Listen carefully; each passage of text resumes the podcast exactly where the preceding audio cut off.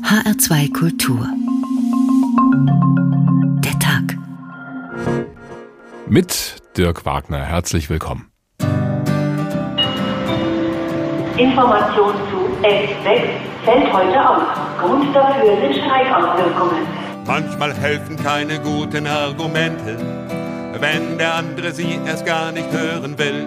Die Deutsche Bahn hat da viel getan, 3,2 Prozent angeboten. Dieses Angebot kann kein Mensch und vor allen Dingen keine Gewerkschaft auf dieser Welt annehmen. Streik, Streik, Streik, das ist Musik in meinen Ohren. Ein unannehmbares Angebot gehört auf den Müllhaufen der Geschichte. Wer nicht kämpft, hat schon verloren. Also es nervt schon, aber die Gründe, warum sie streiken, ist halt schon begründet. Also ich sag mal, meine Geduld ist erschöpft. Ich kann schon verstehen, dass Arbeitnehmer auch für ihre Rechte kämpfen möchten. Das ist auch verständlich. Aber das erschließt sich mir nicht mehr. Streik, Streik, Streik. Es geht in erster Linie darum, dass die Bahn künftig darauf bestehen will, das Tarifeinheitsgesetz zur Anwendung zu bringen. Die Zielsetzung des Bahnvorstandes ist die Existenzvernichtung der GDL. Drum sind wir heute mal renitent. 5,5 Prozent. So, wenn man von 1 bis 100 auf 100, also extrem genervt. Weil es für mich einfach auch keinen Sinn ergibt. Streik, Streik, Streik. Das ist Musik in meinen Ohren. Ich glaube, am Ende des Tages sind das alles Themen, die gehören an den Verhandlungstisch. Und so gehört sich in Deutschland.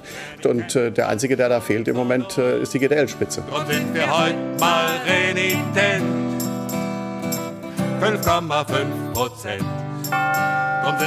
Meine Damen und Herren, aufgrund von Streiks ist der Zugverkehr beeinträchtigt. Wir werden Sie weiter informieren. 7,5 Prozent. 8,5 Prozent. Naja, ganz so viel wollen die Lokführer jetzt auch wieder nicht, aber sollten sie den Zug um fünf nachgebucht haben, der fällt leider aus. Genauso wie der danach. Der danach ebenfalls und so weiter und so fort. Wieder einmal erleben Reisende bundesweit, wie anstrengend das ist, wenn der ICE nicht kommt, der Regionalzug oder die S-Bahn. Während der Tarifkonflikt der Lokführergewerkschaft GDL mit der Deutschen Bahn nach dem bewährten Muster verläuft. Die Bahn macht ein Angebot, der GDL geht das nicht weit genug, es wird gestreikt und alles nochmal von vorne. Steckt hinter all dem der Kampf um das Wohl der Lokführer oder vor allem auch ein Machtkampf unter den Bahngewerkschaften? Und stünde die Bahn als echtes Privatunternehmen besser da? Streik, Ausrufezeichen, die Macht der Blockade, so haben wir diese Ausgabe heute genannt. Ist natürlich zugespitzt mit diesem Begriff Blockade. Wenn wir aber sehen, wie es die Gewerkschaft deutscher Lokomotivführer gerade schafft, große Teile des Bahnverkehrs lahmzulegen, dann passt das schon bezogen auf den Schienenverkehr. Wenn wir darüber hinaus noch sehen, wie die Deutsche Bahn diesen Streik bewertet und wie sie das Verhalten der GDL beurteilt, nämlich als Blockadehaltung, dann hat dieser Begriff schon Sinn.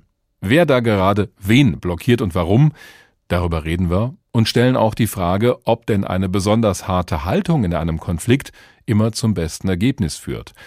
Bei all dem wird uns von den Medien ja gerne vorgeworfen, dass wir doch zu sehr diesen Konflikt der Deutschen Bahn mit der GDL im Vordergrund sehen und dabei diejenigen vergessen, um die es geht, nämlich um die Menschen im Führerstand der Züge.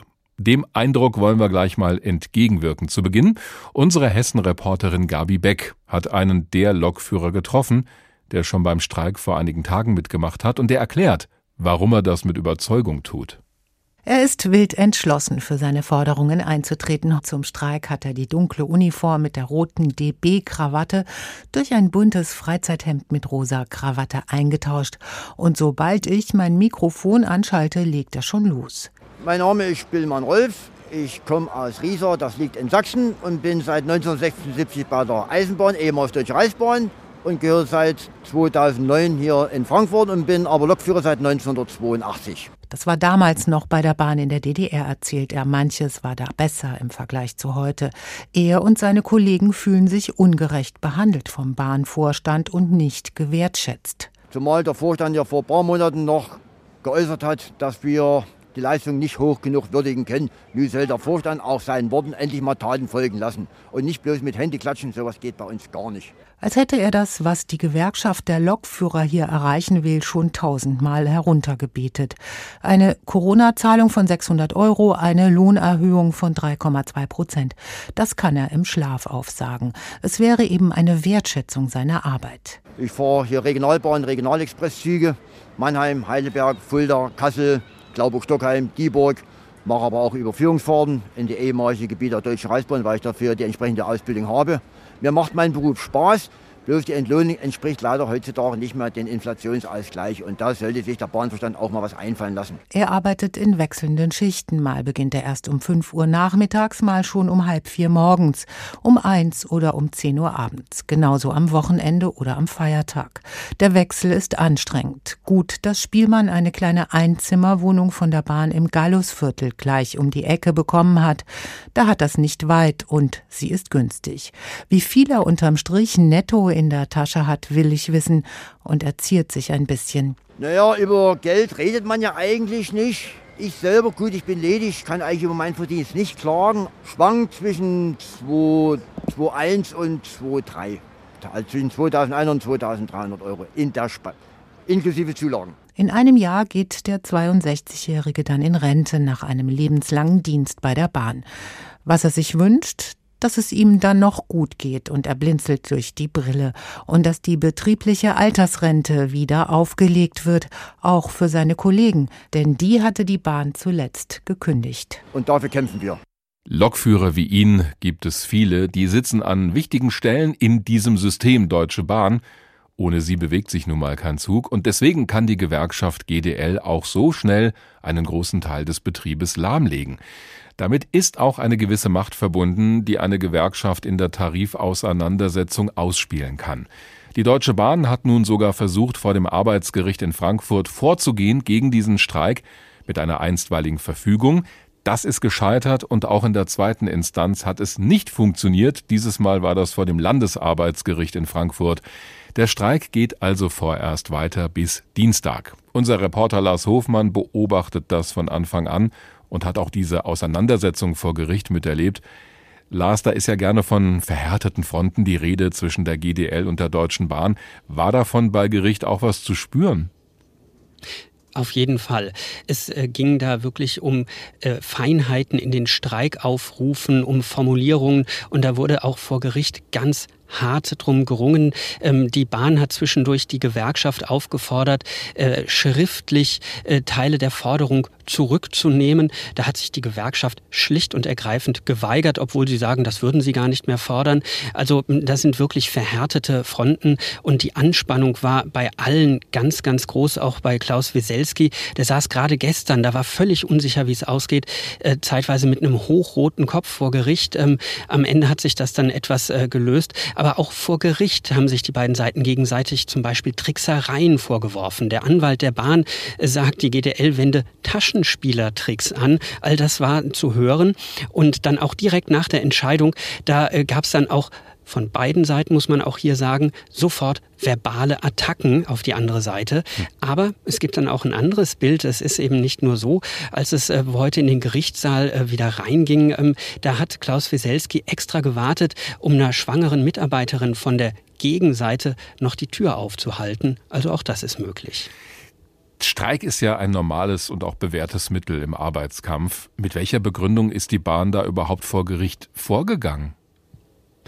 Es gibt ja Dinge, für die darf man streiken, das ist unstrittig. Äh, zum Beispiel, wenn es um Lohnforderungen, um Betriebsrenten zum Beispiel geht, das geht. Aber die Bahn sagt, die GDL streike auch für politische Themen, für rechtliche Themen, nämlich, ich sag mal ähm, zugespitzt, gegen das Tarifeinheitsgesetz, das ja festlegt, dass äh, in einem Betrieb nur der Tarifvertrag der größeren Gewerkschaft äh, gilt. Und bei der Bahn ist die GDL eben oft die kleinere Gewerkschaft. Und ähm, die Bahn wirft der GDL vor, dass sie versuche, ihren Einfluss Einflussbereich auszuweiten. Das äh, Gericht ist am Ende zu dem Schluss gekommen, das sei nicht klar erkennbar. Deswegen ähm, dürfe der Streik auch fortgesetzt äh, werden. Da werden dann aber auch viele formale Gründe ähm, ins Feld gespielt. Aber das ist der Kern eben die Frage, ob die GDL dafür streiken darf, wofür sie streikt oder nicht. Da kommen wir auch gleich nochmal drauf zu sprechen. Aber wenn wir die Forderungen der GDL mal nehmen und daneben das legen, was die Deutsche Bahn anbietet, da sieht es zumindest auf den ersten Blick so aus, als seien die beiden gar nicht so weit auseinander. Ist das so oder täuscht der Eindruck? Wenn man nicht so genau hinguckt, dann kann man kaum unterscheiden, was hier Forderung und was Angebot ist. Hm. Die GDL will eine Corona-Prämie von 600 Euro. Die Bahn bietet eine Corona-Prämie von 400 bis 600 Euro. Die GDL will 3,2 Prozent mehr Geld auf 28 Monate gestreckt. Die Bahn bietet 3,2 Prozent mehr auf 36 Monate. Also da liegt man schon sehr nah beieinander. Ein bisschen auseinander ist man noch bei den Betriebsrenten. Und die GDL sagt, dass die Bahn in diesem Jahr nichts zahlen will, sondern alles erst im nächsten Jahr. Und das sagt, sie sei im Moment nicht annehmbar. Für eine Tarifrunde ist man aber wirklich nicht weit auseinander. Aber es geht eben auch um wirklich Macht- und Einflussfragen im Hintergrund. Und wir reden immer über die Lokführer, was ja so gar nicht stimmt, denn die GDL vertritt ja auch noch andere. Welche sind das? Sie vertritt, ich sag mal, alle, die im Zug fahren, also eben die Lokführer, klar, aber auch Zugbegleiter und Bordgastronomen. Mhm. Und dieser Konkurrenzkampf um die Beschäftigten bei der Bahn zwischen den Gewerkschaften Eisenbahn- und Verkehrsgewerkschaft EVG und der GDL hat in den letzten Jahren zugenommen und die GDL versucht zunehmend auch Werkstattmitarbeiter, Stellwerker oder auch Beschäftigte in der Verwaltung zu vertreten. Ähm, GDL-Chef Klaus Wieselski sagt, in den letzten Monaten habe die Gewerkschaft 4000 neue Mitglieder gewonnen. Das ist enorm. Insgesamt habe sie jetzt 38.000 äh, Mitglieder. Die Frage ist nur, in welchen Bereichen sind die? Sind das wirklich auch aus neuen Bereichen Mitglieder oder doch vor allem Zugbegleiter und Lokführer?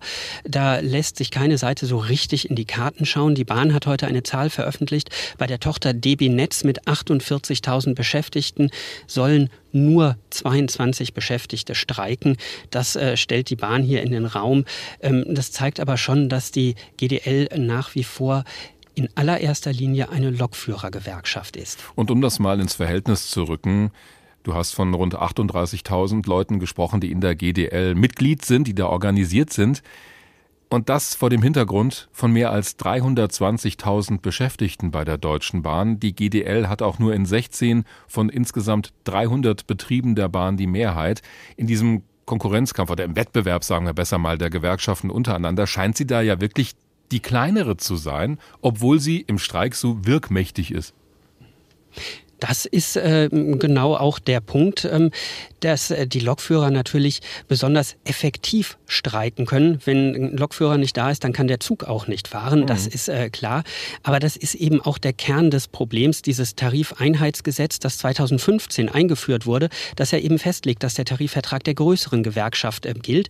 Die Bahn, muss man sagen, hat das fünf Jahre lang mit Einverständnis von EVG und GDL nicht angewandt. Das hat funktioniert. Jetzt wendet sie es zum ersten Mal an und das befeuert diesen Konflikt, das macht diesen Konflikt so schwierig. Das geht so weit, dass die PDL sagt, die Bahn wolle sie eliminieren.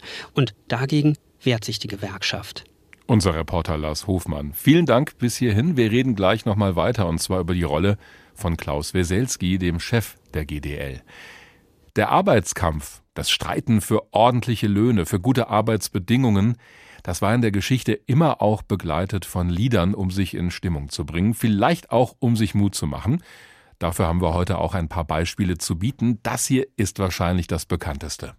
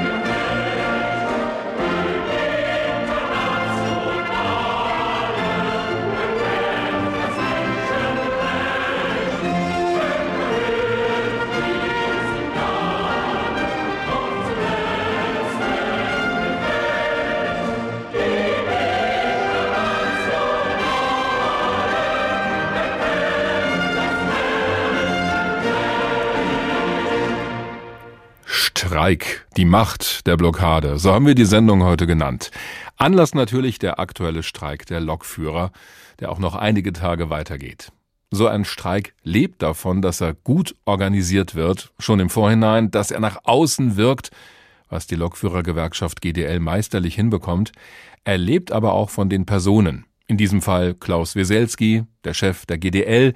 Charismatisch ist er, kämpferisch, vielleicht auch unbequem. Da ist er allerdings nicht der Erste.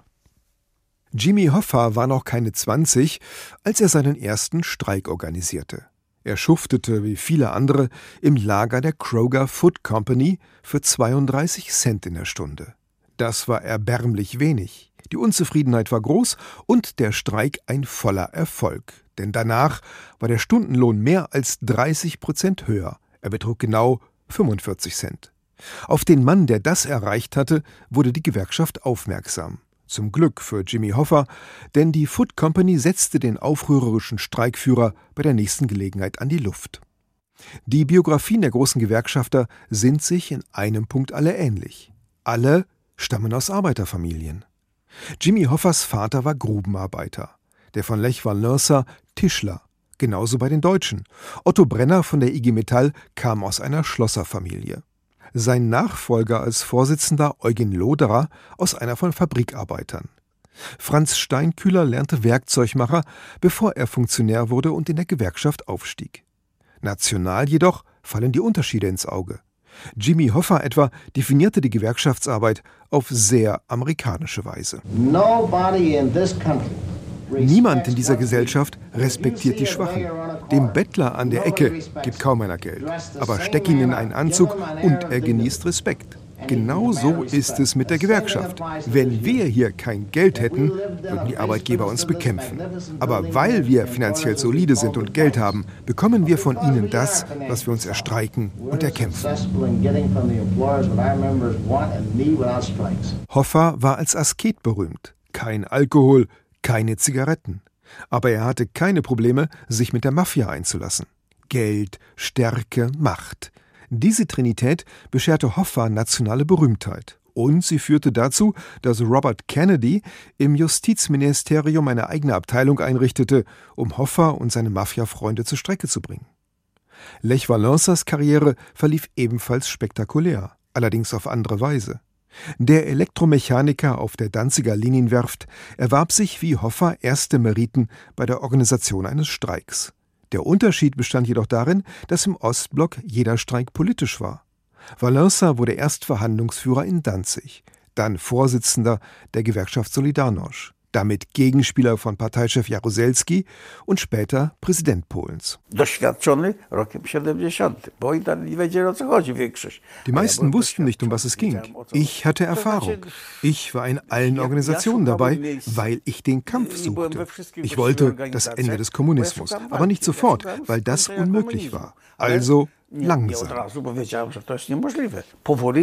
Więc ja włączałem się we wszystkie organizacje. Valesa war politischer, umtriebiger, entschlossener als andere. Wie sich auch die Biografien großer Gewerkschafter entweder durch gewonnene Arbeitskämpfe oder andere soziale Errungenschaften auszeichnen. Valença und der Generalstreik auf der Werft. Franz Steinkühler von der IG Metall, der die Steinkühlerpause für Akkordarbeiter durchsetzte und dessen Name mit der 35-Stunden-Woche verbunden ist. Oder Willy Bleicher, ebenfalls IG Metall, der 1963 und 71 große Streiks um Lohnerhöhungen zum Erfolg führte. Allerdings gibt es auch das Gegenteil, den verlorenen Streik und die Niederlage, die beträchtliche politische Konsequenzen hat. Der Bergarbeiter und Vorsitzende der britischen Minengewerkschaft Arthur Scargill verlor 1984-85 das Duell gegen Margaret Thatcher. Sein Name ist tragisch mit dem Sieg der Neoliberalen in Großbritannien verbunden. Marius Kalla mit einer Historie der Gewerkschaftsführer und dass die Lokführergewerkschaft GDL eine Niederlage erleben wird, wir gerade da zum Schluss zu hören. Danach sieht's im Moment nicht aus. Ganz im Gegenteil. Zweimal hintereinander hat die GDL gerade Recht bekommen vor Gerichten in Frankfurt. Da hat die Deutsche Bahn versucht, gegen diesen Streik vorzugehen. Die GDL aber ist der Sieger gewesen und damit auch der Vorsitzende Klaus Weselski. Und ohne da jetzt den Bogen zu sehr zu überspannen, auch er stammt aus einer Arbeiterfamilie, wie viele andere Gewerkschafter auch, von denen wir eben gehört haben. Geboren wurde Klaus Weselski am 18. Februar 1959 in Dresden als jüngstes von drei Kindern.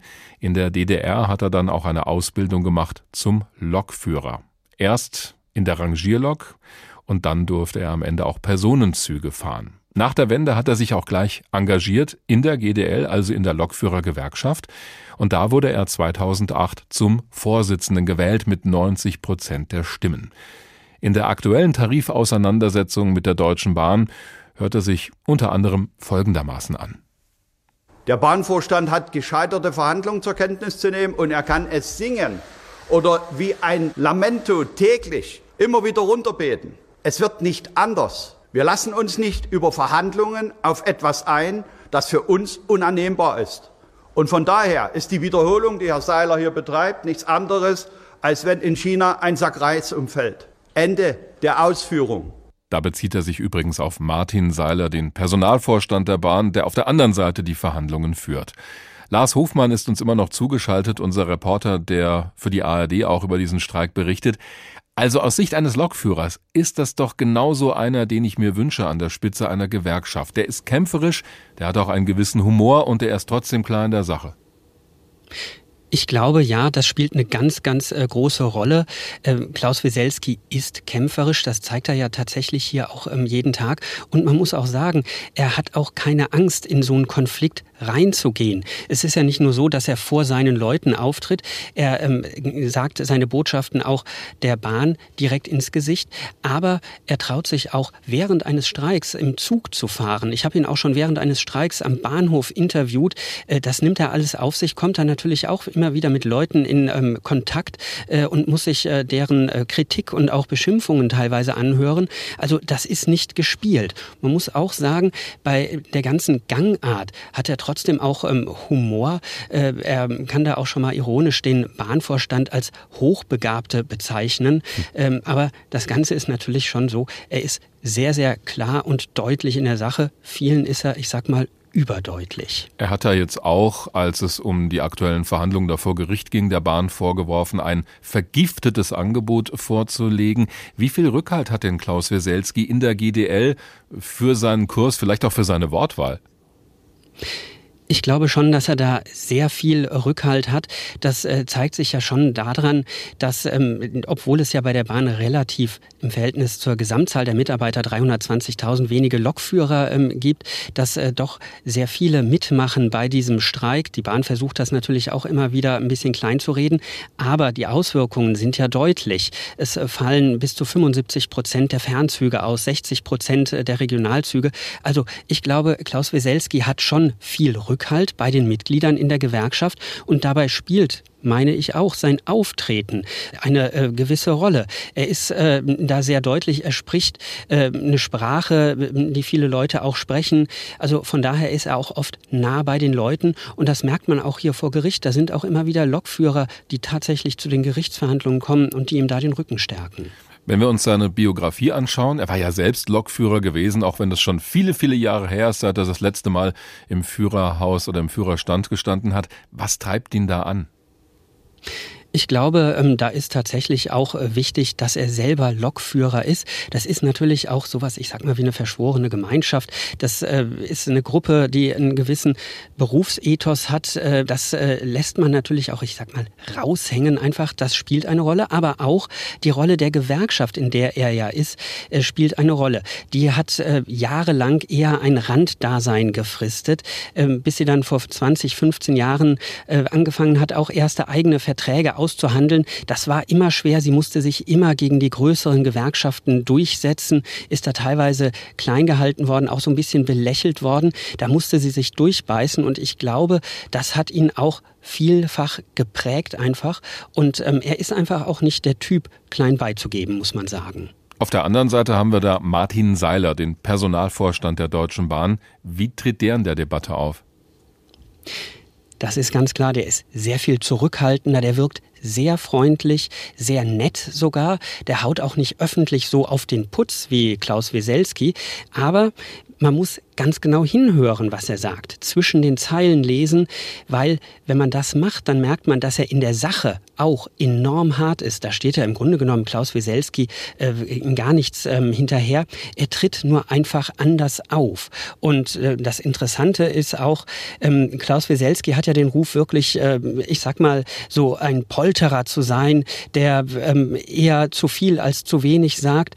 Aber ich glaube auch, dass er ganz genau weiß, wie er wirkt und wie er auftritt. Er wurde nämlich auch gefragt, wie man gerade mit diesen ganzen Beschimpfungen, die ja auch in den letzten Wochen gefallen sind, überhaupt wieder miteinander reden kann. Das hat was mit Professionalität zu tun, weil die Frage der Wortwahl, die bei mir anders ausfällt als bei den geschliffenen Managern, die hat nichts damit zu tun, dass man professionell am Verhandlungstisch miteinander nach Kompromissen und nach Lösungen sucht. Das war schon immer so und das wird auch in Zukunft so sein. Also er setzt das natürlich auch in gewisser Weise ein, genauso wie Martin Seiler diese Freundlichkeit auch einsetzt. Klaus Weselski wird ja immer nachgesagt, und damit kommen wir zu einem Punkt, den wir vorhin schon angesprochen hatten. Er kämpfe in Wahrheit vor allem für mehr Macht seiner Gewerkschaft. Kämpft er am Ende nicht einfach nur für seine Lokführer oder ist das gar nicht so einfach zu trennen? Ich glaube, das ist gar nicht so einfach zu trennen. Natürlich kämpft er für seine Lokführer, wie er jetzt auch immer wieder sagt, auch für alle anderen Mitglieder der Gewerkschaft natürlich. Das ist natürlich auch eine Form von Machtkampf, aber das wird ihm auch in gewisser Weise von außen aufgezwungen, dadurch, dass es eben das Tarifeinheitsgesetz gibt, das eben die größere Gewerkschaft bevorzugt. Das zwingt ihn geradezu, auch im Selbstverständnis, ähm, hart für die Interessen seiner Gewerkschaftsmitglieder, seiner Lokführer vor allem zu kämpfen. Lars Hofmann, unser Reporter, der diesen Streik der GDL für uns weiter beobachten wird und auch die anderen, die da möglicherweise noch folgen. Vielen Dank. Vorwärts und nie vergessen, worin unsere Stärke besteht. Beim Hunger und beim Essen, vorwärts, nie vergessen, die Solidarität. Unsere Herren, wer sie auch seien, sehen unsere Zwietracht gern. Denn solange sie uns entzweien, bleiben sie ja unsere Herren. Vorwärts und nie vergessen, worin unsere Stärke besteht. Beim Hungern und beim Essen vorwärts, nie vergessen, die Solidarität. Auf ihr Völker dieser Erde, einigt euch, nur eins hat Sinn, dass sie jetzt die Eure werde und die große Lehrerin. Vorwärts und nie vergessen, und die Frage konkret gestellt. Vorwärts, nie vergessen, wessen Straße ist die Straße, wessen Welt ist die Welt. Wessen Welt ist die Welt, hieß es da am Ende. Das können wir auch übersetzen mit Wem gehört das Ganze eigentlich? In diesem Fall der Zug, die Schiene, die Arbeiter. Auch so eine Frage, die als Hintergrundmusik gestellt wird in der politischen Debatte. Bis hin zur Frage, wem gehört die Deutsche Bahn? Wenn wir genauer hinschauen, ist die deutsche Wirtschaft insgesamt wie ein bunter Blumenstrauß, was die Unternehmen angeht und wie diese genau organisiert sind.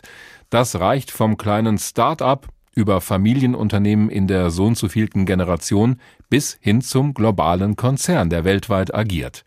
Wenn wir aber darüber nachdenken, wie etwa bei der Deutschen Bahn das Ganze läuft, wie viel Einfluss der Staat oder die Politik da haben, dann können wir das vor allem auf diese eine Frage reduzieren. Wem gehört die Firma eigentlich?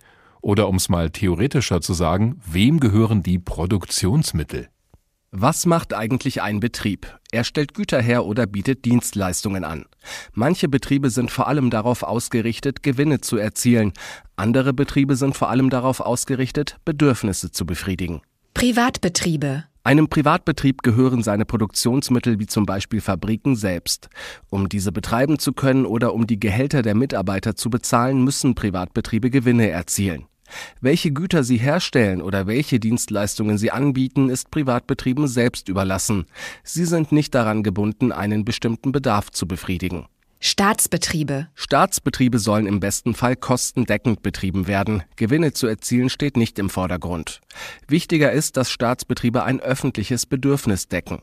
Das kann die Versorgung mit Wasser oder der Bau von Straßen sein. Finanziert wird das dann öffentlich, also aus Steuergeld. Deshalb können Staatsbetriebe auch ohne Gewinne ihren Verpflichtungen nachkommen. Mischform. Der Staat selbst kann auch an Privatbetrieben beteiligt sein oder sie sogar komplett kontrollieren. Dafür gibt es zwei prominente Beispiele. Die Deutsche Bahn AG zum Beispiel ist eine Eigengesellschaft des Bundes, die ihm zu 100 Prozent gehört. Die Volkswagen AG dagegen ist ein gemischt wirtschaftliches Unternehmen mit staatlichen und privaten Kapitalgebern. Privatisierung. Vor allem nach dem Zweiten Weltkrieg wurden überall auf der Welt die Staaten zunehmend als Unternehmer aktiv. Die Idee dahinter, die Wirtschaft stärken, Strukturen verändern. Weil das aber nicht so aufgegangen ist, zieht sich der Staat vor allem in den westlichen Industrieländern in den vergangenen Jahren wieder deutlich zurück. Der Markt soll es also wieder selbst richten und sogar die Infrastruktur wird vermehrt privatisiert. Oft arbeiten dabei Privatbetriebe im Auftrag des Staats. Verstaatlichung. Der Hype um die Privatisierungen ist inzwischen wieder spürbar abgeflaut. Es hat sich gezeigt, dass Privatbetriebe oft doch nicht effektiver sind als Staatsbetriebe. Vor allem auf kommunaler Ebene übernimmt deshalb wieder vermehrt der Staat bestimmte Dienstleistungen. Soweit die Zusammenfassung von Aydoğan Makasce. Die Bahn ist also schon relativ eng verbunden mit dem Staat nach wie vor.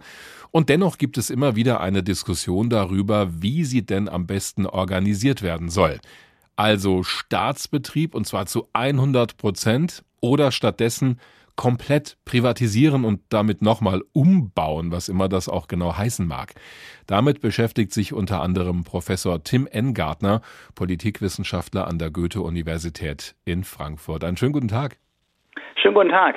Die Bahn gehört zwar dem Bund, gleichzeitig ist sie aber auch eine Aktiengesellschaft, also irgendwie auch privatwirtschaftlich organisiert.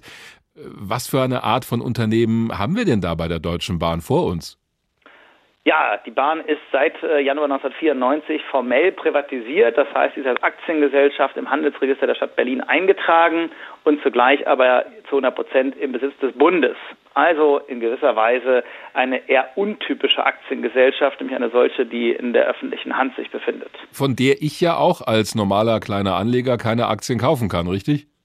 Das ist so. Noch können sie das nicht und erwartbarerweise wird das auch in naher Zukunft nicht möglich sein, da man sich seinerzeit äh, im Schatten der Wirtschafts- und Finanzkrise und der sich darauf anschließenden äh, Eurokrise von einer Teilveräußerung Abstand genommen hat. Seinerzeit war das mal angedacht worden, unter anderem vom Bundesfinanzminister Per Steinbrück, aber dann hat man doch äh, ja, sich eines Besseren besonnen und gesagt, nein, wir wollen die Deutsche Bahn als Staatsbetrieb weiter in Richtung Börse fahren lassen, zumindest aber im äh, Einklang mit aktienrechtlichen Bestimmungen äh, betriebswirtschaftlich optimieren.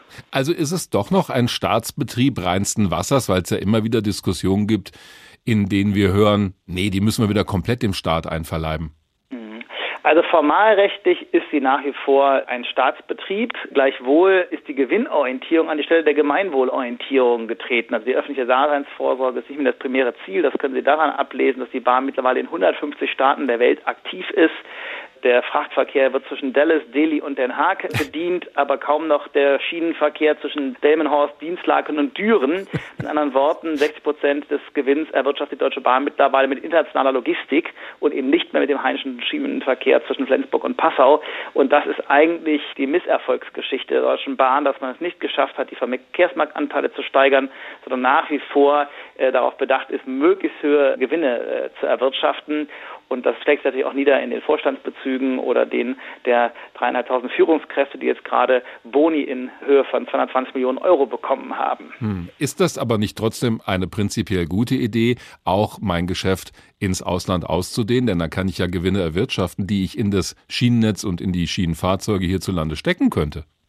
Also vor etwa 15 Jahren hat ein äh, FDP-Verkehrspolitiker mal gesagt, es kann nicht sein, dass die Deutsche Bahn mit der Bonität der Bundesrepublik Deutschland im Rücken auf internationale Einkaufstour geht. Hm, weil das den Wettbewerb verzerrt. Ja, zum einen, genau, es ist ein Staatskonzern, der, man könnte nicht auch sagen, das machen chinesische Unternehmen im Ausland auch, deswegen machen wir es auch mit der Deutschen Bahn, aber Fakt ist nun mal auch, dass die Gewinne, die im Ausland erwirtschaftet werden oder über die Logistiksparte erwirtschaftet werden, nicht notwendigerweise in den Ausbau des heimischen Schienennetzes fließen. Und da müssten wir zukommen, bei keiner Autobahn, bei keiner Landstraße fragt man sich, ob die sich amortisiert. Äh, da sind auch die Investitionen zunächst mal so angelegt, dass sie langfristig sich äh, allenfalls äh, rechnen. Und das müsste man bei der Bahn, wenn man den Gleiskörper erweitert, genauso sehen. Und also da darf man nicht nur auf den Euro schielen, der damit verausgabt wird, sondern man muss schauen, was bringt das eigentlich für eine Volkswirtschaft, wenn wir ein intaktes, jederzeit verlässlich arbeitendes Schienenverkehrssystem haben. Und das haben wir ja nicht, denn es gibt immer wieder Berichte darüber, über Strecken, die stillgelegt werden, wo ganze Ortschaften dann vom Schienennetz abgeklemmt werden, weil es sich halt nicht mehr rechnet. Wo sehen Sie denn die größten Probleme der Bahn? Ja, so viel Zeit werden wir in unserem Interview nicht haben. Suchen Sie sich um das Wichtigste Probleme aus, ja. Umfänglich zu erörtern. Das ist in der Tat eine ganze Bandbreite, die man da ausmachen kann. Also das eine ist schon mal, dass wir die Ausdünnung von Fahrtakten in den Tagesrandlagen zu beobachten haben. Dann das, was Sie gerade angesprochen haben, die Ausdünnung äh, der Verkehrsinfrastruktur, also die Veräußerung von Bahnhofsgebäuden. Vielfach haben wir nur noch Haltepunkte. Der Gleiskörper ist massiv reduziert worden. Wir haben in den letzten 20 Jahren eine Halbierung der Weichen im industriellen Güterverkehr erlebt. Also das heißt, der frachtgebundene Verkehr über die Schiene wird kaum noch abgewickelt. Stattdessen geht alles auf die Straßen, wie er für Autofahrerinnen und Autofahrer immer wieder zu beobachten ist, hm. außer sonntags. Und das ist ein wirkliches Problem für die Verkehrspolitik, jedenfalls dann, wenn man die klimapolitische Wende einleiten will. Ich denke einfach, dass wir wegkommen müssen von der Überlegung, dass die Deutsche Bahn AG sich immer rechnen muss mit ihrem Verkehrsangebot. Es ist ein ehernes Gesetz in der Verkehrspolitik, das ist gar nicht von der parteipolitischen Orientierung abhängig. Das Versaillische Theorem gilt, klingt komplex, ist einfach, das Angebot schafft sich seine Nachfrage. Die Verkehrsinfrastruktur, die ich schaffe, die wird genutzt. Also wenn wir einen engmaschigen Bahnverkehr anböten, auch auf dem Land, in den sogenannten Randgebieten, Randzonen, in den peripheren Bedienungsgebieten, sagt man, dann wird das auch genutzt und äh, in Anspruch genommen. Das sieht man in der Schweiz wunderbar, wo der letzte Zipfel äh, eines Bergs noch angebunden ist und dort wird der öffentliche Personennahverkehr wunderbar angenommen. Wenn man aber nur auf die Hochgeschwindigkeitsstrecken äh, sich orientiert, wie das die Deutsche Bahn AG seit einigen Jahren macht, dann hat man ein Problem. Aber wir erleben ja gerade, dass man intensiv darüber nachdenkt, das Streckennetz wieder zu erweitern, hm. Also die äh, stillgelegten Strecken wieder zu reaktivieren. Das freut mich. Andererseits ist es mit vielen Problemen verbunden, denn die meisten Strecken sind mittlerweile entwidmet. Die kann man also gar nicht wieder zur Eisenbahninfrastruktur umwandeln. Diese Debatte, ob denn ein Unternehmen, das ja auch für die Daseinsvorsorge da ist, das also die Infrastruktur bedient, die wir alle brauchen, die Debatte hatten wir ja schon in anderen Bereichen, ob diese Unternehmen nun unbedingt gewinnorientiert arbeiten müssen oder nicht und wie sehr der Staat da seine Finger drin haben soll. Stichwort Deutsche Telekom oder auch die Post. Inwiefern kann man diese Beispiele vergleichen? Die kann man recht gut miteinander vergleichen, weil man in der Tat die öffentliche Daseinsvorsorge in allen von Ihnen genannten Bereichen erkennen kann. Wir erleben ja im Frachtpostsektor etwa mit äh, UPS, DPD, Hermes, äh, DHL und so weiter äh, einen großen Wettbewerb äh, auf der Straße, wo viele Mini-, Midi- und Multijobberinnen und Jobber sowie Zeit- und Leiharbeiterinnen und Leiharbeiter Brief und Pakete im Auftrag der sogenannten Servicepartner, zum Beispiel der Deutschen Post AG, zustellen. Also eine Prekarisierung der Beschäftigungsverhältnisse, das muss jeder erkennen. Die vor- und nachbereitende Arbeitszeit, also das Beladen der Fahrzeuge mit den Paketen zum Beispiel, wird bei vielen äh, Frachtpostkonzernen gar nicht auf die Arbeitszeit angerechnet. Sie sehen, wie die Personen hier durch die Straßen hasten, also sowohl in den städtischen Ballungsräumen wie auch auf dem Land ist es gar nicht zu schaffen, diese 20 Pakete pro Stunde zuzustellen, wie das von Hermes mal äh, in die Arbeitsverträge reingeschrieben worden ist. Und guter Letzt kann man sagen, auch das Telefonieren ist natürlich preiswerter geworden, aber es ist nicht preiswerter geworden, wenn man eine volkswirtschaftliche Gesamtrechnung aufmacht. Da zahlen wir nämlich für die ganzen Beamten der Deutschen Telekom, die freigesetzt wurden, äh, milliardenschwere Pensionslasten, sogenannte Einmalzahlungen, die dann fällig werden für die Abfindungen. Mhm. Und das ist in der Gesamtschau auch nicht unbedingt ein betriebswirtschaftlich oder ähm, ökonomisch sinnvoller Weg, der da beschritten worden ist. Da höre ich ein leichtes Plädoyer bei Ihnen raus für mehr Staat. Nicht prinzipiell, aber Sie haben recht. Ich habe gerade ein Buch geschrieben mit dem Titel Stahl im Ausverkauf. Ich sehe, äh, dass wir in großen Teilbereichen der öffentlichen Daseinsvorsorge immer wieder ähm, uns von wichtigen Aufgaben trennen. Gleich wie ein Baum seine Blätter im Herbst verliert, hm. verliert auch der Bund den Zugriff auf zentrale Bereiche der öffentlichen Daseinsvorsorge. Sehen Sie sich die Gesundheitsversorgung an, die Verkehrsinfrastruktur. In den letzten zehn Jahren sind mehr als 1000 städtische Badeanstalten verkauft oder geschlossen worden. Das sage ich als jemand, der nur ein Seepferdchen erworben hat im Laufe seiner Schwimmlaufbahn Laufbahn. Ähm, aber das ist alles äh, dramatisch. Theater, Museen und so weiter werden geschlossen, weil einfach das Geld fehlt. Und ich glaube schon, dass äh, der Staat gut daran täte, hier und dort auch investitionsfreudig zu sein. Auch auf dem Wohnungsmarkt, das Thema äh, ließ ja eine eigene Sendung wiederum äh, wahrscheinlich äh, produzieren. Hm. Das ist alles sehr besorgniserregend. Wir versuchen jetzt umzusteuern, aber es ist sehr viel teurer, Wohnraum wieder zurückzukaufen zum Beispiel. Und bei der niedrigen Zinslast, die wir gerade haben, müsste der Bund ebenso wie die Länder, aber auch die Städte und Gemeinden sehr viel mehr investieren. Die Einschätzung von Professor Tim Engartner, Politikwissenschaftler an der Goethe-Universität in Frankfurt. Haben Sie vielen Dank. Bet und Arbeit ruft die Welt, bete kurz, denn Zeit ist Geld. An die Türe pocht die Not, bete kurz, denn Zeit ist Brot. Und du ackerst und du säst und du niedest und du nähst und du hämmerst und du spinnst. Sag, o oh Volk, was du gewinnst. Alles ist dein Werk, oh sprich, alles aber nichts für dich und von allem nur allein, die du schmiedst die Kette dein. Mann der Arbeit aufgewacht und erkenne deine Macht. Alle Räder stehen still, wenn dein starker Arm es will. Oder wenn der Lokführer es will. Das funktioniert gerade ziemlich gut aus Sicht der Lokführergewerkschaft GDL. Deswegen heißt der Tag heute auch Streik, die Macht der Blockade. Dieser Streik nervt viele, die geplant hatten, mit der Bahn zu fahren. Andere wiederum haben Verständnis für die Situation der Lokführer. Aber es trifft nun mal unseren Alltag sehr empfindlich, wenn uns durch diesen Streik ein großer Teil der Mobilität verloren geht und auch der Verlässlichkeit. Das sind jetzt immer nur so ein paar Tage am Stück, aber wer weiß, wie dieser Konflikt noch weitergeht. Mein Kollege Uli Sonnenschein aus unserem Team von HR2 der Tag liefert mal seinen ganz persönlichen Blick auf diese Auseinandersetzung. Grundsätzlich unterstütze ich den Arbeitskampf. Und darauf folgt jetzt auch kein Aber. Nur in den seltensten Fällen wird Arbeitnehmern ohne Proteste oder Drohungen eine bessere Vergütung angeboten. Die Preise aber steigen von allein. In den meisten Fällen vollzieht sich dieser Kampf hinter den Kulissen der einzelnen Industriezweige.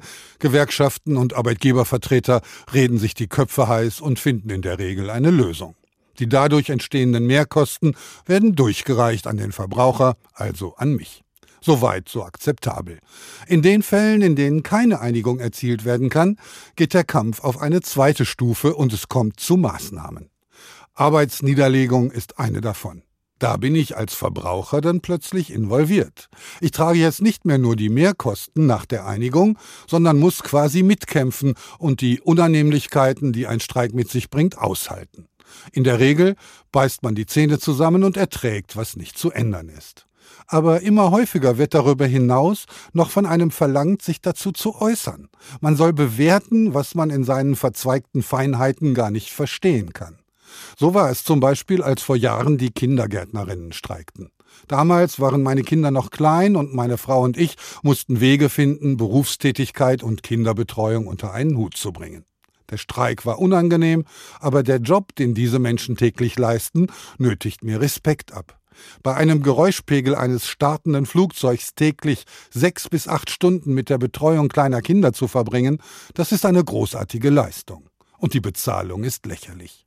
Nach wenigen Tagen war alles vorbei. Ob es sich für die Kindergärtnerinnen gelohnt hat, weiß ich nicht. Nun also streiken die Lokführer. Die kleine GDL will sich nur aufblasen, sagen die einen, die Lokführer verdienen Besseres, die anderen. Ich kann mich da nicht positionieren. Was mir aber etwas merkwürdig vorkommt, ist der Zeitpunkt. Zum Ende des Sommers, mitten in einer Pandemie, am Wochenende den Verbraucher dazu zu zwingen, auf das Verkehrsmittel umzusteigen, das er ohnehin schon favorisiert hat, den maskenfreien Privatwagen, scheint mir wenig sinnvoll. Schließlich wollen wir doch eine Reduzierung des privaten Personenverkehrs. Ich hoffe, dass die Lokführer sich schnell durchsetzen, dass Verhandlungen geführt werden, auch am Wochenende, und dass wir dann wieder zeigen können, dass das Auto das Auslaufmodell ist und nicht die Bahn. So erlebt das Uli Sonnenschein aus unserem Team. Dr. Peter Birke ist wissenschaftlicher Mitarbeiter am Soziologischen Forschungsinstitut an der Universität in Göttingen. Sein Fachgebiet unter anderem ist die Geschichte der Arbeitskämpfe in Deutschland. Schönen guten Tag, Herr Dr. Birke. So. Wenn wir das vergleichen mit anderen Streiks in der Vergangenheit, wie heftig ist das, was die GDL da gerade macht? Ja, es gibt ja die Behauptung, dass es der heftigste Streik der GDL überhaupt ist. Das, mhm. Das ist was, was vor allen Dingen, glaube ich, durch den DB-Vorstand äh, kolportiert wird. Aber äh, es, ist ein, es ist faktisch falsch. Äh, wenn man jetzt bei den Streiks der Lokführerinnen, Lokführer, Zug, Zugbegleiter selbst bleibt, dann äh, ist es eigentlich ja nichts Ungewöhnliches mehr. Das wurde in der Sendung ja auch schon deutlich gemacht. 14, 15, also 2014, 15 kommen wir auf 20 Streiktage. Aktuell sind es zwar jetzt fünf, äh, aber immer noch weniger als die Hälfte. Das heißt, sie hatten in der Vergangenheit auch schon mal diese Situation, äh, dass die dass die Züge äh, bestreikt wurden. Wenn man jetzt auf andere Sektoren guckt, äh, gibt es zum Teil monatelange Streiks, äh, angefangen vom, vom Werftstreik 56, 57, der, der mehrere Monate gedauert hat, oder auch, wenn man jetzt kleinere Arbeitskämpfe sieht, bei der Firma Neupack in Hamburg und Rothenburg äh, 2012, 2013, ein Streik, der insgesamt ein Jahr gedauert hat, mehr als 100 Tage, wurde, wurde, wurde diese Firma vom Arbeitskampf betroffen.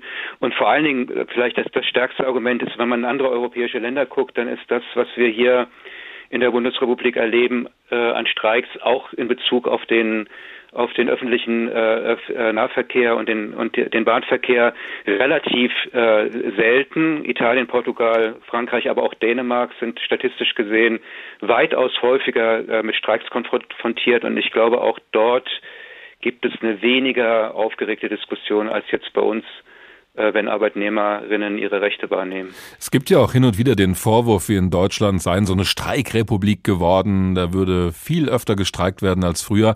Von den Zahlen her lässt sich das so gar nicht belegen. Also die gewerkschaftsnahe Hans-Böckler-Stiftung zum Beispiel sagt, 2019, wenn wir mal vor die Corona-Pandemie schauen, da seien 360.000 Arbeitstage ausgefallen wegen Streiks. Das seien zwei Drittel weniger als im Jahr davor, also 2018. Und es hätten auch insgesamt weniger Menschen mitgemacht bei den Streiks. Dafür gab es etwas mehr Arbeitskonflikte.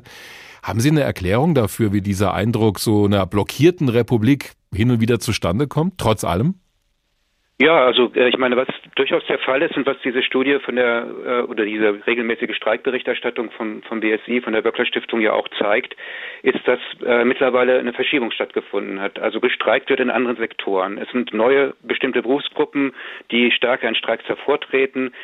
Äh, und das ist auch gar nicht verbunden so mit Gewerkschaftszugehörigkeiten. Von daher ist diese GDL, DGB-Diskussion auch, auch ein bisschen fragwürdig, denn es geht auch um Ärzte, Piloten, klar. Mhm auch um das Sicherheitspersonal von Flughäfen, das Verdi organisiert. Kita-Beschäftigte wurden schon erwähnt, Beschäftigte einzelner Krankenhäuser. Wenn man jetzt so in die 70er Jahre gucken würde und so ein Bild machen würde von den Streiks der 70er Jahre, typisch fanden die in der Industrie statt, viel in der Metallindustrie, äh, äh, jetzt öffentliche, im öffentlichen Sektor war es relativ selten. Und die Tatsache, dass wir äh, jetzt mehr äh, Arbeitskämpfe in diesen Bereichen äh, sehen, das hängt natürlich damit zusammen, dass die Tendenzen, die jetzt eben in dem Beitrag über die, äh, die also sagen, latente Privatisierung der Bahn äh, geschildert worden sind, dass die überall im öffentlichen Dienst wirken und dass es damit auch eine Dezentralisierung des Tarifsystems gab.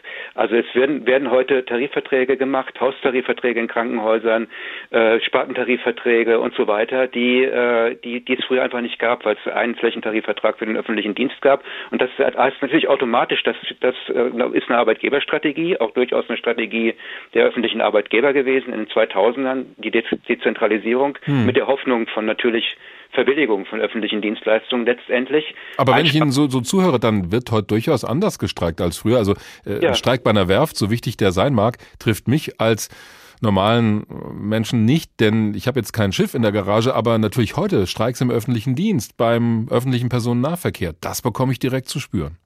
Genau, das ist die, das ist die Tendenz und das ist auch über, übergreifend und oft geht es da eben um, um das, was auch schon benannt wurde, um, also gar nicht so sehr nur um Löhne, sondern auch um die Verbesserung von Arbeitsbedingungen in extrem belastenden Tätigkeiten. Mhm. Äh, die Anerkennung ist eine große Frage. Wir haben jetzt den Krankenhausstreik in Berlin zum Beispiel, wo es ganz wichtig ist, die Würdigung von Arbeitsleistungen und auch existenzsichernde Löhne. Wir haben in der Öffentlichkeit ja oft das Bild, dass das Leute sind, die hochbezahlt sind, privilegiert. Da gibt es dann diese Reihe Piloten, Ärzte, Lokführer. Also da kann man einfach sagen, welche, welche, welche Berufsgruppe passt nicht dazu, nämlich die Lokführer. Hm. Äh, die äh, Zugbegleiterinnen sind immer noch knapp über dem Existenzminimum, wenn man die Löhne anguckt. Und das gilt auch für viele dieser anderen Bereiche. Beim Kita-Streik zum Beispiel 2015 ging es viel darum, dass, äh, die, dass die Erzieherinnen die Löhne äh, verglichen, ihre Löhne verglichen haben mit den Löhnen, die sonst in so äh, äh, qualifizierten Bereichen gezahlt werden. Und da gibt es eine strukturelle Benachteiligung, die dann ausgeglichen werden muss. Und das ist einer der zentralen äh, Motivation für diese Art von Streiks und das gilt auch für den Lokführerstreik. Um auf den Titel heute nochmal zurückzukommen, ist denn eine Blockade wie bei der GDL, die ja fast den gesamten Bahnverkehr lahmlegen kann, wenn wir mal diesen scharfen Begriff ruhig nehmen, ist das immer das beste Mittel in so einem Arbeitskampf, um zu einem guten Ergebnis zu kommen? Es gibt ja auch Streiks, die nicht eine gesamte Branche treffen. Mhm. Ähm, also jetzt als äh, jetzt aus, aus Sicht der Streikforschung würde ich sagen, es ist keine Blockade. Eine Blockade ist sowas wie Mitte der 90er bei, bei Ribus in, in Esbjerg, wo äh, der Busverkehr privatisiert worden äh, ist äh, und die Kolleginnen und Kollegen da das Depot äh, monatelang wirklich blockiert haben, also die, die, die Bus, Busse am Ausfahren gehindert haben. Das wäre eine Blockade. Und mir erscheint im Moment dieser Arbeitskampf der GDL äh, natürlich nervig für Zugreisende, wie vieles ist nervig für Zugreisende im Übrigen, ja, aber, aber das, das äh, auch. Aber der scheint relativ gemäßigt. Also es, es wird angekündigt, es sind tageweise Streiks, eine Eskalation ist durchaus möglich. 2014, 15 hat die GDL irgendwann mit einem unbefristeten Streik äh, gedroht, mhm. dann tatsächlich ja zur Vereinbarung. Die Forderungen sind sogar relativ gemäßigt. Wenn man auf das, äh, das guckt, was äh, gefordert wird, dann ist das eigentlich nur jetzt, was die Löhne betrifft, der, äh, der Ausgleich der Inflation. Also äh, ich glaube, das mit der Blockade, das ist vielleicht so ein bisschen, das ist vielleicht so ein bisschen überzogenes Bild und zeigt, zeigt gleichzeitig eben auch, dass da noch viel, viel mehr möglich ist. Und natürlich, also ich meine, äh, was man, was man glaube ich sagen muss, ist in Bezug auf gewerkschaftliche Politik, äh, klar ist es so, dass Gewerkschaften mit aktiver Tarifpolitik auch immer Organisationssicherung und Mitgliedergewinnung betreiben. Das gilt aber für alle Gewerkschaften. Ja, die legitimieren sich natürlich dadurch auch. Ja, das ist, da geht es auch um das Grundrecht auf Koalitionsfreiheit mhm. und Andererseits ist ja auch die Frage, was sollen sie sonst machen? Also verbilligte Reiseangebote wie in der DDR, das ist ja die Funktion der Gewerkschaften. Also sie sollen die sozialen Belange der, der Beschäftigten äh, vertreten, mhm. eintreten und dann gibt es einen Zusammenhang zwischen Organisationsmacht und, ähm, und äh, natürlich äh, sozialen Erfolgen. Darum geht es, glaube ich, auch gerade in dieser Geschichte. Da habe ich noch eine philosophische Frage für Sie im weitesten Sinne. Wenn wir also davon ausgehen, dass ja nicht der Streik das Ziel ist, sondern das, was danach kommt, also Verhandlungen auf Augenhöhe mit einem Ergebnis, das halt auch beide mittragen können, könnte man nicht einfach gleich zu diesem danach kommen und das Ganze drumherum sein lassen? Oder würde uns da was Wesentliches verloren gehen? Naja, äh, äh, ich glaube, die eine Sache, die die die DGB-Gewerkschaften und die auch die GDL stärker verdeutlichen könnte, wäre, dass es um äh, dass es nicht nur um den um die Arbeitsbedingungen geht, sondern auch, sagen wir mal jetzt, ich sag's mal kurz aus Zeitgründen um ausgeschlafene Lokführerinnen. Mhm. Ne? Das ist mir persönlich auch ziemlich wichtig, wenn ich Zug fahre. Das heißt, es geht um die Qualität von öffentlichen Gütern, die auch mit guten Arbeitsbedingungen verknüpft sind. Das heißt, es ist eine der wichtigen wichtigen Geschichten. Wenn man die äh, Tarifstruktur bei, äh, bei der bei der DB anguckt und äh, auch die äh, Verhandlungssituation der letzten Jahre, auch gerade die Verhandlungen, die die EVG jetzt geführt hat mit dem realen, mit realen Lohnverlusten, dann muss man sagen, dass es äh, scheinbar leider nicht anders möglich ist und dass ein gewisser sozialer Druck und auch eine, eine zugespitzte Streikbewegung notwendig ist, um überhaupt sozusagen beides zu erhalten, nämlich äh, die gewerkschaftliche Organisierung und aber auch natürlich die die äh, die soziale Situation. Und äh, ich glaube äh, das ist gar nicht so sehr eine, eine das ist eine ich weiß gar nicht ob das eine philosophische Frage ist sondern es ist eigentlich eher eine Frage von Gewerkschaftsstrategien. Also funktioniert eine Gewerkschaftsstrategie die darauf abzielt sozusagen Strukt, ähm, die Strukturpolitik der der DB die ja vorhin auch geschildert worden ist in einem Beitrag mitzutragen und äh, sozusagen dann Garantien für die auf der Grund dieser Grundlage Garantien für die Beschäftigten einzufordern. Hm muss es eher eine konfrontative Strategie äh, geben, die darauf abzielt, soziale Verbesserungen zu erzielen. Das ist, glaube ich, eher was, was die GDL macht bei allen Widersprüchen, die es natürlich auch in dieser Streikbewegung gibt. Dr. Peter Birke, wissenschaftlicher Mitarbeiter am Soziologischen Forschungsinstitut an der Universität in Göttingen. Haben Sie vielen Dank.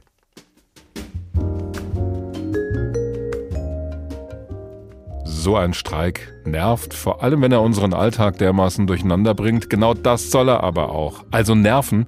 Sonst würden wir wahrscheinlich sagen, na ja, ist doch egal, sollen die streiken, die Züge fahren trotzdem. Wo da das richtige Maß liegt und ob es das überhaupt geben kann, darüber haben wir heute gesprochen in HR2 der Tag. Das Team in dieser Woche waren Angela Fitsch, Karin Fuhrmann, Markus Hürtgen, Uli Sonnenschein, Christoph Zahn in der Technik und mein Name ist Dirk Wagner. Bis bald.